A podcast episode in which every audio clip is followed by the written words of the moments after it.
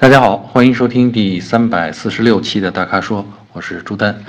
呃，今天的问题我照例还是选出五个啊，然后呢，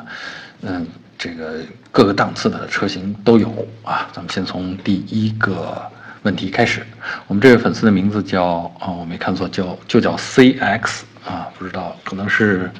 呃名字的缩写吧啊。他问的呢是广汽本田缤智啊，一点八升豪华版和东南啊东南汽车东南 DX7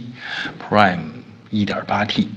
旗舰版啊，他们这两个车放在一起该选哪个啊？嗯，这两个车呢，其实我觉得差距挺大的。别看价位呢都是在十五万元左右啊，嗯。这两个车分别属于小型 SUV，这说的是缤智啊。另外一个呢，这个 DX7 呢是紧凑级 SUV。说小型和紧凑级的这个差别，主要呢是在 车身大小啊。当然最基本的尺寸是轴距啊，一个在两米六吧，这大概是缤智的啊，还有一个是两米七啊，甚至多一点，这是呃这个东南的 DX7。为什么我先提这它们级别不一样呢？因为级别不一样呢，导致车内空间那相差就很多啊，尤其是这两个车放在一起。呃，当然本田呢是一贯是善于啊擅长设计车内空间和利用车内空间的啊，呃，但是这两个车放在一起仍然是缤智的空间小于 DX7 啊，所以在这上面，嗯，我们这个 CX 这位同学要想好啊，自己要的究竟是什么。然后我们再来看他们这两个车的配置。当然，我想大部分人选车的时候谈到价格都会去看配置表。那这 DX7 呢，选的是旗舰版，那基本上，呃，能够想到的这个配置，甚至包括主动安全配置，就是自动刹车什么的，全都啊，什么？盲区监测什么全都带上了。而且这个价格也就在十五万啊，所以我觉得从配置上讲，这个 DX7 是绝对动人啊。嗯，当然，这个缤智一些基本的配置也都有啊，就是说这个主流的配置也都有。嗯，我觉得这上面的纠结其实或者说不叫纠结，看我们最常用的是哪些啊？因为配置非常丰富的情况下，其实有些配置我们并不是经常要用到啊，那个钱花的其实就有点冤了。嗯，所以呢，这个这两个车放在一起呢，我还是觉得提醒我们这位同学呢。嗯，考虑一下自己想用这个车来干什么，最主要的使用场景啊，就是，呃，我的建议是这样，就是说，你先基于缤智来考虑，如果缤智啊有它解决不了的问题，就是它完不成的任务，就是你你有些用途缤智是达不到要求的，这时候你再考虑，呃，这个东南的 DX7 啊，比如说空间上边。啊，就是你确实，呃，后排你要坐三个人啊，然后呢，还相对的出行的距离还会长一点，那可能缤智呢就就够呛了啊，嗯，所以我是觉得呢，这个综合来讲，为什么这么推荐呢？综合来讲呢，这个缤智的整体的素质更高啊，车的品质感啊，动力系统可靠性，包括它的品牌知名度以及它的保值率，这些都要好于东南 DX7。所以我建议就是说，在缤智解决不了你的问题的情况下，啊，那你再去选东南 DX7，啊，同样的价钱，车更大，配置更丰富，啊，你这么想，这个问题就嗯比较合乎逻辑了啊，这个答案好吧？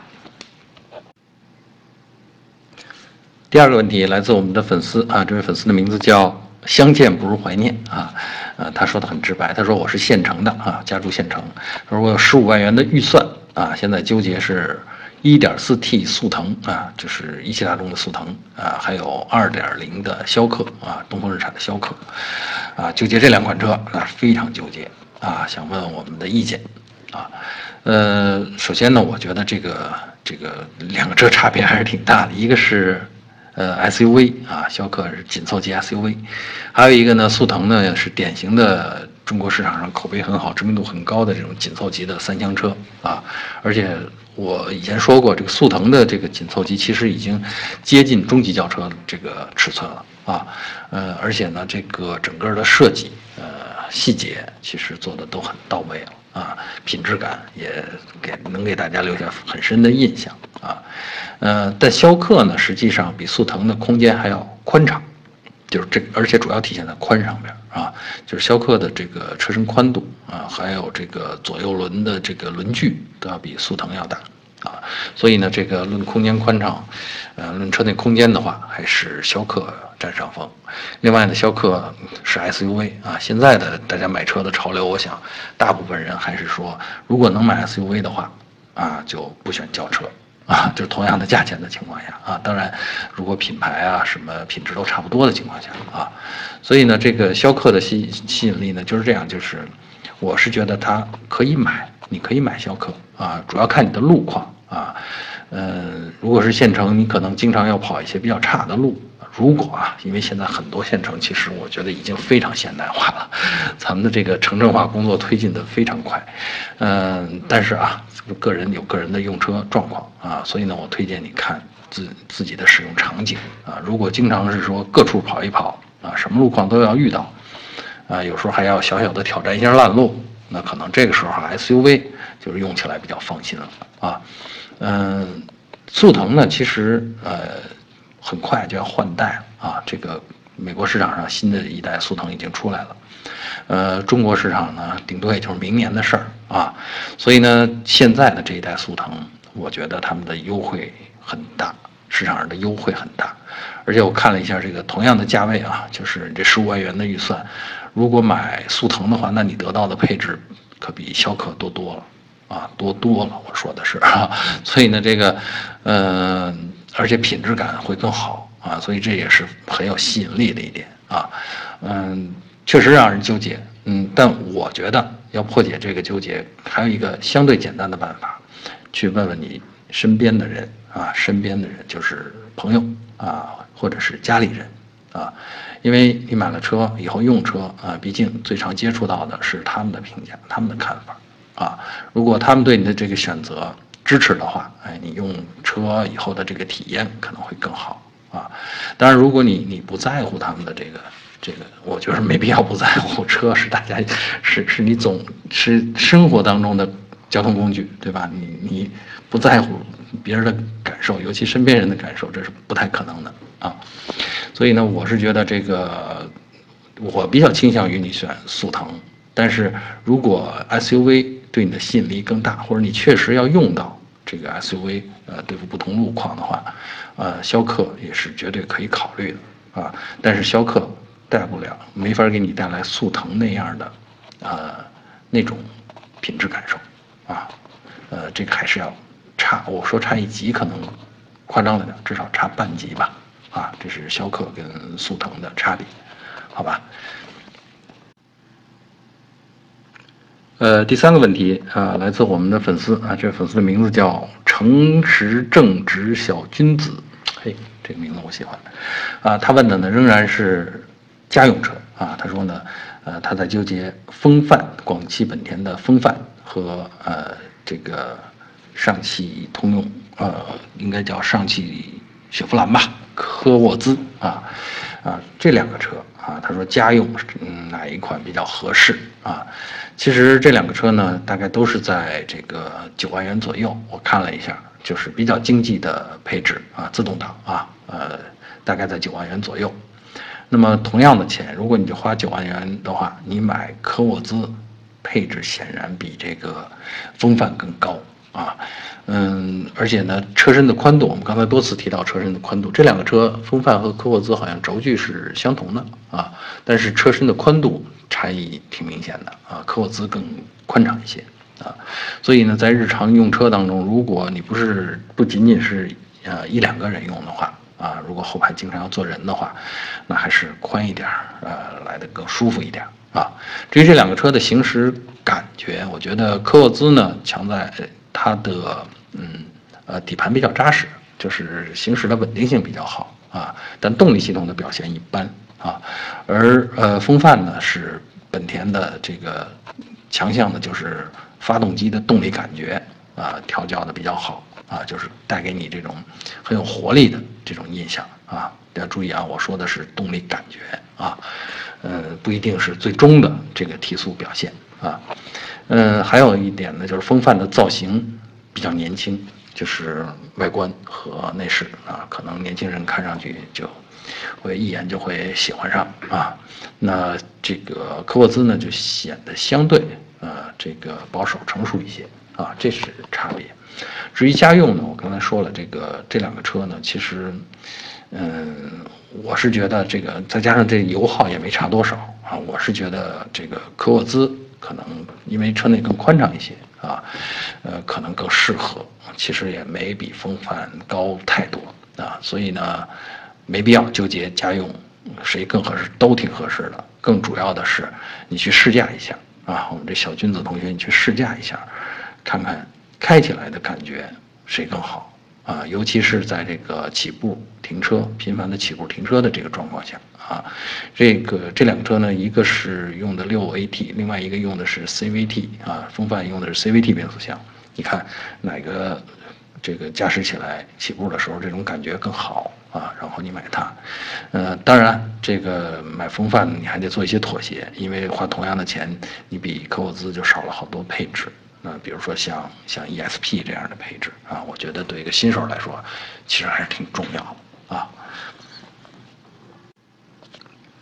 好，接下来我们进入豪华品牌啊，呃进入这个升级消费升级阶段。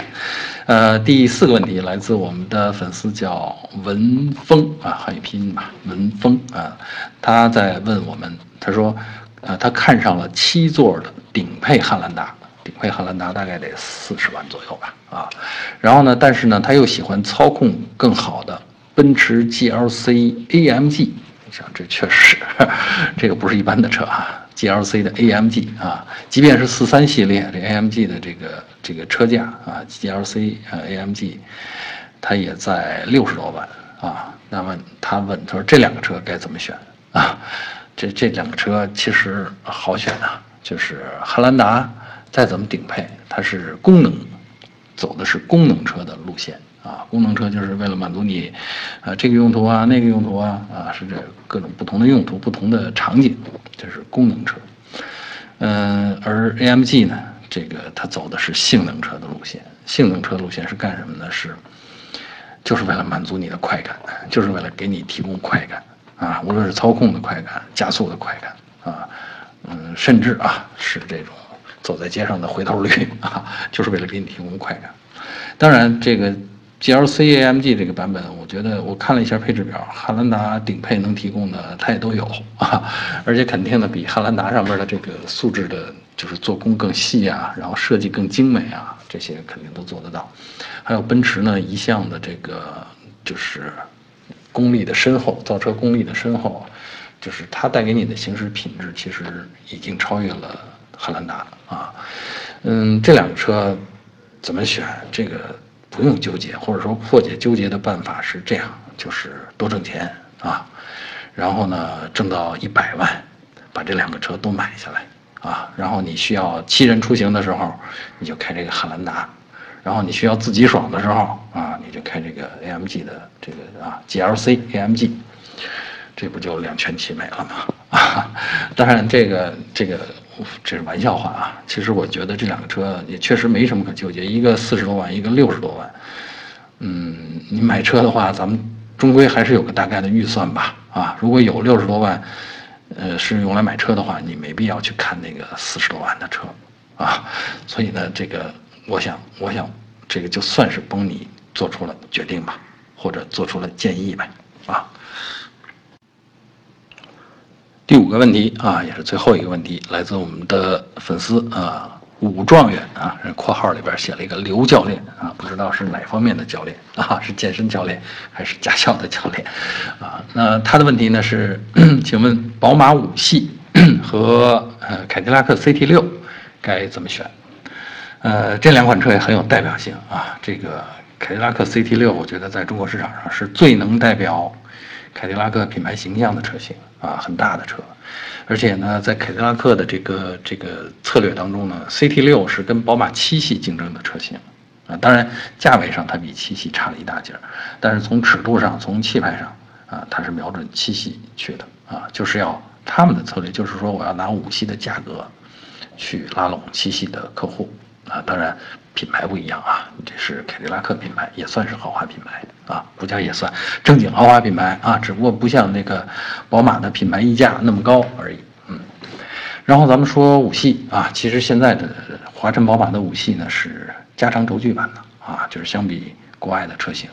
这个轴距加长了以后啊，这个呃，其实我觉得，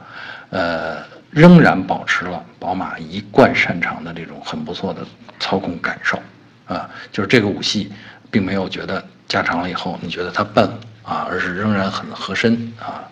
呃，开起来既有舒适感，操控的时候也有一定的这个敏锐感啊，呃，但是啊，这个五系啊，其实还没有发挥到极致，为什么呢？它的轮胎啊，用的是这种